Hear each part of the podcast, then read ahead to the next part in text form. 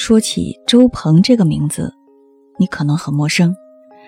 可是陆道森呢？对，就是他，二十五岁的独立摄影师，因为突然离世，一夜之间被大家熟知了。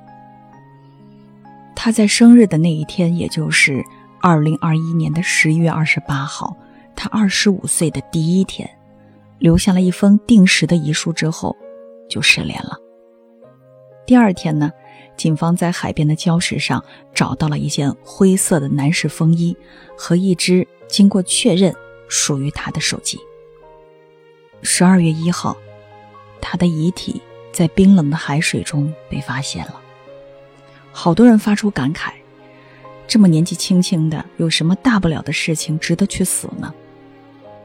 在看过他的遗书长文之后，我心里的悲伤就和潮水一样的汹涌。没有爱，没有钱，没有生活的动力，没有未来。所以，其实他是因为没什么大不了的事情需要活着了，死反而是一种解脱。一个不知道怎么介绍他自己的青年人，用一封遗书揭开了数亿个中国家庭的隐疾。他说：“我呢，农村留守儿童，山区孩子。”校园霸凌的经历者，摄影创作人，独居青年，追梦的人。这是遗书的一开头，他给自己的标签。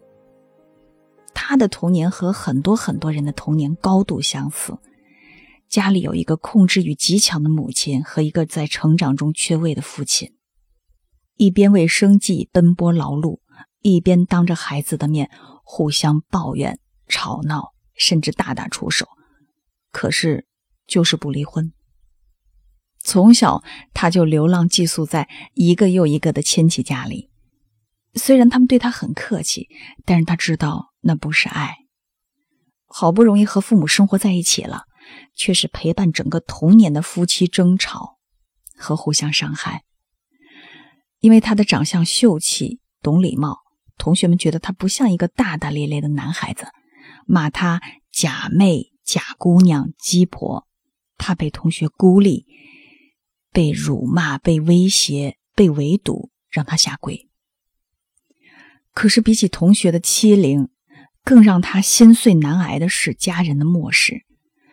他说：“面对新的环境、新的群体，我的不安又该放在何处？我又该怎么融入一个新的集体？没有人关心过。”我家里人总说我不爱说话，不喜欢打招呼，可是从没人去想过一个人会变成这样的原因。好不容易长大了，工作了，在外边事业不顺的时候，得到的也只是被逼婚、被伸手要钱。曾经世卫组织有一组数据统计过，每四十秒钟就会有一个人主动结束生命。同时呢，有二十多个人试图结束生命。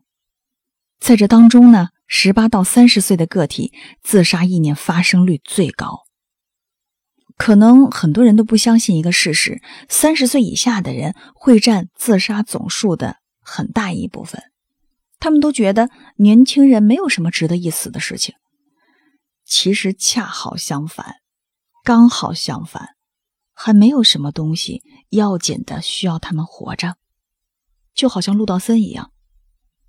遗书中，他反复的说：“我只是想要一个温暖的家，想要被爱，请从此刻开始爱你的孩子吧。”所以，如果说真的有什么要紧的事情，一定需要他们活着，那肯定是爸爸妈妈的爱。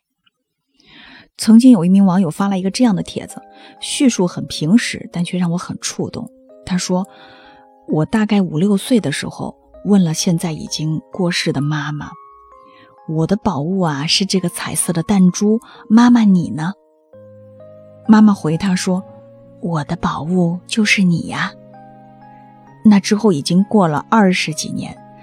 在这当中呢，无论是被人背叛、伤害过几次，挫折到觉得干脆放弃自我算了的时候，他都会想：怎么能死啊？我可是妈妈的宝物啊！看妈妈何止只是带他来到这个世界的人呢？这一句无意的话，给了他的宝物女儿一次又一次的生命。诗人汉诺·赫列文曾经说过：“妈妈，你是我和死亡之间的最后间隔。”很多很多的孩子其实都想过自杀，但他们之所以没有自杀，是因为他们的父母很爱他们。如果他们死了，会舍不得让妈妈难过，会舍不得让爸爸难过。可陆道森没有这么幸运，好多好多人都没有这么幸运。其实，在我十五岁那一年，我也尝试过自杀，因为中考失利。我受不了那一整个暑假，来自爸爸妈妈你一言我一语、接连不断的语言暴力。我用以前那种台板玻璃把手腕划出了一道又一道的口子，可是玻璃太厚，化不开血管，伤口呢只是层层叠叠的红肿。我用一块很大的男士手表遮着那个在当时让我觉得羞耻的伤口。因为如果死成了还好，如果没死成，被发现小小年纪居然敢自杀，怕是还会挨一顿结结实实的揍吧。这是我年少时期的秘密，只是在事情过去之后告诉过我的舅舅舅妈。现在呢，我也是两个孩子的妈妈，每当怒气蹭蹭蹭上来的时候，我总是会想起小时候的自己。我不会让我的孩子成为当年的我，而现在的我呢，身后也不是空无一人。我的孩子们，他们是那么那么的需要我，他们就是我最坚硬的盔甲。陆道森的父母和我的父母非常的相似，除了家里没有那么贫穷，其他都相差无几，所以我特别理解他。而他的遗书之所以被百万的网友点赞，应该也是因为理解吧。在上个世纪八九十年代，吃饱穿暖，照顾好孩子的饮食起居就是爱了吧。至于心灵关照，小屁孩没心没肺的，需要什么心灵关照？那说到爱，哪有父母会不爱自己的孩子呢？还需要挂在嘴上吗？他们还不如留点精力和那个不对付的丈夫或者妻子吵上一架来的痛快。啊，如果没有感情，求求你们离婚吧！真的。嘴上说着为了孩子有个圆满的家庭不离婚，却在反复的争吵、拉锯和煎熬着，这对孩子来说同样是一种巨大的伤害。其实，在很多时候，平和的破碎应该是好过更撕裂的、虚伪的完整的，至少不用背负“就是为了你我才没离婚”这样的道德枷锁。这无论是对孩子还是对成年人来说都太沉重了，尤其是孩子。他背负不起这么大的罪过，只有父母快乐，孩子才能够真正的快乐。我们都是独立的个体，孩子也是，所以不要把我们的幸福完全建立在孩子的身上，也不要把孩子当作是你的私有物品。爱孩子却不溺爱他们，就应该有一套相对客观和固定的孩子能够理解的行为准则：什么能做，什么不能做，明明白白。而不是同样一件事情，你高兴的时候孩子能做，你不高兴的时候他就不能做，这样会把孩子搞得特别混乱，会把你的心情而不是规则当做他的行事标准。我想，陆道森的父亲在他不会做那道跨年级的题目，对他抬脚就踢的时候，应该也是把孩子当成了他的私有物品吧？只有完全属于自己的东西，才有随意处置的权利，不是吗？从前为人子女，现在为人父母。我想对从前的孩子、现在的父母说：多看看孩子的优点吧。如果看到了，就大声告诉你的孩子，好吗？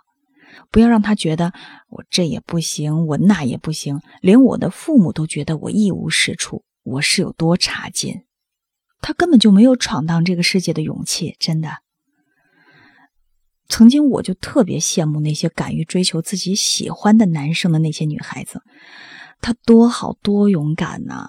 可是我不敢，我觉得我不能去碰钉子，他肯定不喜欢我。因为从小到大，我的父母对我说的最多的一句话就是一点事儿都做不好，一点用都没有。久而久之，我真的觉得自己什么什么都不行，什么什么都不好。他们呢是从前那个时代的父母，局限是年代和他们成长的环境给他们的。他们也曾经是被苛责以待的小孩吧。但是我们不应该再做这样的父母了。我们的肯定和适时的赞赏，真的是孩子面对这个世界的底气和对抗逆境乃至不公的勇气。做父母呢，真的是这个世界上最难的工作。有些人确实难以胜任。如果他们的行为真的是暴击你的雷神之锤，也请你放过你自己，远离那些消耗你、伤害你的亲密关系，因为。没有一种爱是以伤害的名义存在的。你还可以学习和尝试建立属于你自己的亲密关系，好好爱自己。从前没有得到的，一定会有一个人温柔的给你。就像陆道森，我觉得以他的善良和才气，一定会有一个女孩爱他，就像爱自己的生命一样。可是他还没来得及等到他的出现，就干净利落的结束了自己的生命。把行李打包寄回家，房子提前退租，不影响房东再租。摄影设备送给朋友，最喜欢的书呢，也捐给图书馆。他尽量不打扰任何人。这个叫陆道森的年轻人，牺牲他二十五岁的年轻的生命，就是为了告诉更多的陆道森们：陌生人，请一定要记住，你是值得被爱的。他也用自己短暂的一生。告诉所有的父母们，请从此刻开始爱你的孩子吧。